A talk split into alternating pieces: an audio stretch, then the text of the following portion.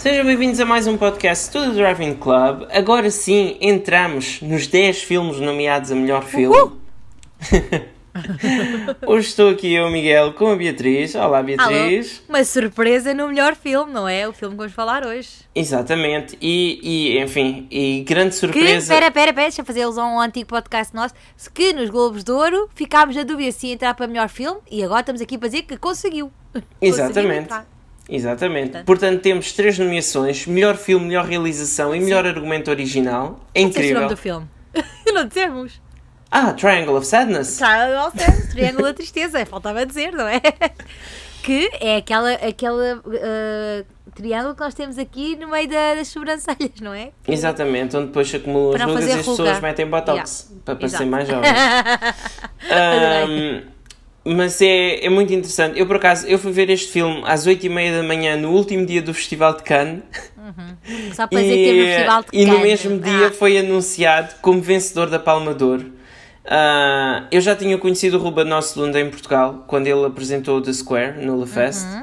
E tive depois a oportunidade de, de, falar com ele aqui em Paris e foi e pronto, é um realizador que eu gosto muito e para mim o Triangle of Sadness não desiludiu. Um, é verdade que é menos subtil que os filmes anteriores dele, como por exemplo o Force Majeure ou The Square. O The Square já era um bocado mais, uh, era um bocado uh, mais diferente. Acho que é o, o, meio caminho entre o Force Majeure e o Triangle of Sadness. Certo. Mas o Triangle of Sadness vai e joga tudo à tela e Vamos, pronto. Vou instalar aqui já o verniz, está bem? O Miguel, eu acho que há aqui duas maneiras de ver o Triangle of Sadness que se calhar impactou tanto a minha experiência a ver este filme como a do Miguel. O Miguel, uh, tanto como o Rafa, vocês podem ver a live no nosso Instagram, da Golden Take, um, o Miguel e o Rafa riram muito, o Rafa do Fio Condutor.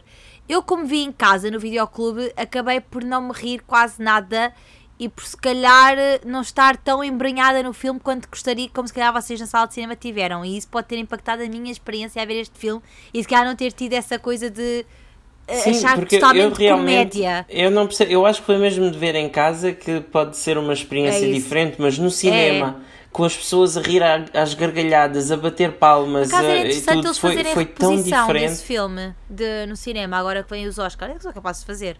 Devem, devem voltar a colocar. Eu sei sim, que vão repor alguns, este não tenho a certeza, mas se, se eles repuserem, vão ver ao cinema. Eu até acho que vou dar uma experiência, vou dar um, uma oportunidade se eles uh, fizerem essa reposição sim. ir ao cinema.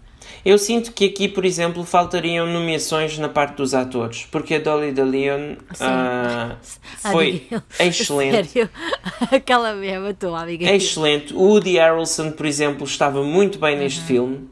Um, e, e, pronto, e mesmo, eu, por exemplo, os atores principais, na minha opinião, não tinham hipóteses de, de ser Ai, mas nomeados. eu fiquei tão triste quando fui ver a rapariga que interpreta a Yaya Sim. e descobri que ela tinha morrido tão nova. Fiquei mesmo tipo triste. É verdade, eu por acaso estive a ver, a Charlie Dean, ela tinha tido um acidente de carro Sim, e, mas há boa de anos atrás. Exatamente, e fez uma operação para remover o baço, se não me engano. Sim, exatamente. E foi depois, por causa disso, que ela ficava mais suscetível a apanhar certas doenças uhum. e foi com isso que ela apanhou uma doença que, que depois, em poucos dias, faleceu. Sepsis, Pá, super triste. É, e, é terrível, sim. E até acho que isso também pode ter feito ver o filme de maneira diferente, porque eu descobri isso antes de, uhum. de, de, ver o filme. Portanto, eu quando vi o filme ela ainda estava pensar, viva.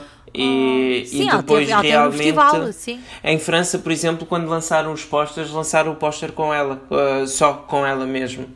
Não, porque ela, ela esteve no festival e estava tudo bem com sim, ela. Sim, sim, exatamente. Festival, uh, o Harris Dickinson também estava muito bem. Acho que certo. fizeram um casal excelente, sim, os sim, dois. Sim. Uh, porque isto, Até gostei dele. Falando sobre o filme, então, sim. isto é um casal de influencers que a relação deles não está assim no melhor momento e ela, como Instagrammer famosa e assim, modelo e tudo, consegue dois bilhetes para um cruzeiro de, de luxo e em que se deparam com uma série de, de ricos uh, totalmente cada um mais excêntrico que o outro. Sim, Só há um que, que depois, se orgulha de vender uh, passo há um grande temporal e sem revelar mais uh, as coisas correm extremamente mal no, no cruzeiro durante o temporal. E, e pronto, Woody Harrelson é o capitão. Um, Dolly de Leon, que toda a gente adorou, era a empregada da limpeza do cruzeiro. Tu, tu já viste uma série que, é, que dá na, na Acho que é na SIC Mulher. É, é o. Uh, uh, como é que é? é? Love on Deck ou uma coisa assim. Aqueles Não. dos iates de luxo no Mediterrâneo. Não.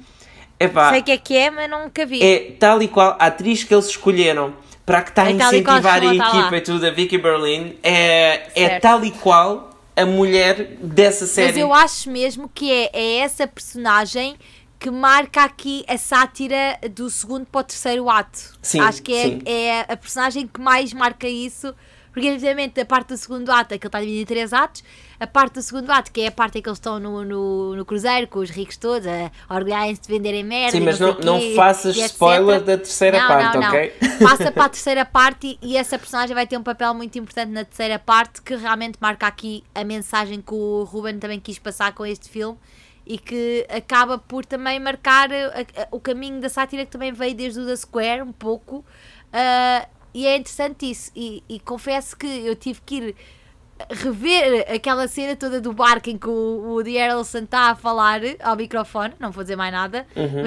tive que rever porque eu estava tão a querer perceber aquele discurso todo, que é tanta coisa a acontecer ao mesmo tempo, que eu tive, Sim, tive sim. que parar e só Uma ouvir o Woody Harrelson. entre um capitalista e um comunista Exato. num barco de 250 milhões de dólares que está a afundar. Exato. Agora tu vais só spoiler. Hã? Não, não, é o que eles dizem, que o barco está a afundar. Não, Certo, porque é o barco verdade. não afunda, pronto. Ok, pronto, isto não é bem é bem- Depois tiramos, depois tiramos esta parte. É preciso ver o filme para perceber. Exato. Mas isto é um filme com um grande elenco. É uma metáfora. Até tem a princesa do Liechtenstein, é uma das atrizes. Pois é. E, Ah, é assim de luxo. uma artista circense ah, consegue vomitar à ordem quando lhe dão a ordem. Enfim, é uma coisa extremamente maluca. Ganhou a Palma de Ouro no Festival de Cannes, tem recebido muitos prémios ah, por todo o mundo e teve nomeações ah, aos Globos de Ouro, aos Critics' Choice Awards. ah, os- ganhou quatro European Film Awards, incluindo melhor filme, melhor realização, melhor ator e melhor argumento. Um, e acho que é, é um dos grandes filmes do ano passado. E, e pronto. Sim, Ah, agora achas que é capaz de conseguir levar algum Oscar? Não, eu acho que não. Não estava à espera que fosse tão direto. não, credo. não, obviamente que não. Eu acho que não. É, porque a única categoria que poderia ser mais acessível para este filme seria o argumento original, mas Certo. com os outros nomeados, quando temos o Everything Everywhere All at Once, The Yeah. Fablemans, The Benches of Inisherin e o Tar, qualquer um dos outros quatro tem muito mais sucesso Está com nos Estados Unidos é. e está muito mais fo- fo- focado. Acho que teria mais facilidade fosse o um argumento público adaptado. teria mais hipóteses. Portanto, pá, olha, pronto. Mas pronto, já na foi Europa já já, foi uma boa surpresa. muitos prémios, mais do que suficientes. E, E, foi uma boa surpresa ser nomeado, pelo menos já ninguém lhes pode dizer que não, que não já ninguém lhe tira a nomeação. Exatamente. Portanto, nesse aspecto já é fixe. Se tiverem curiosidade, ele agora está, eh, neste caso eu vi no videoclube, mas pode ser que ele seja reposto no cinema. Portanto, se tiverem a oportunidade de ver este filme, vejam. Eh, eu diria para irem ao cinema pelas razões que já expliquei. Sim, vale a pena mesmo.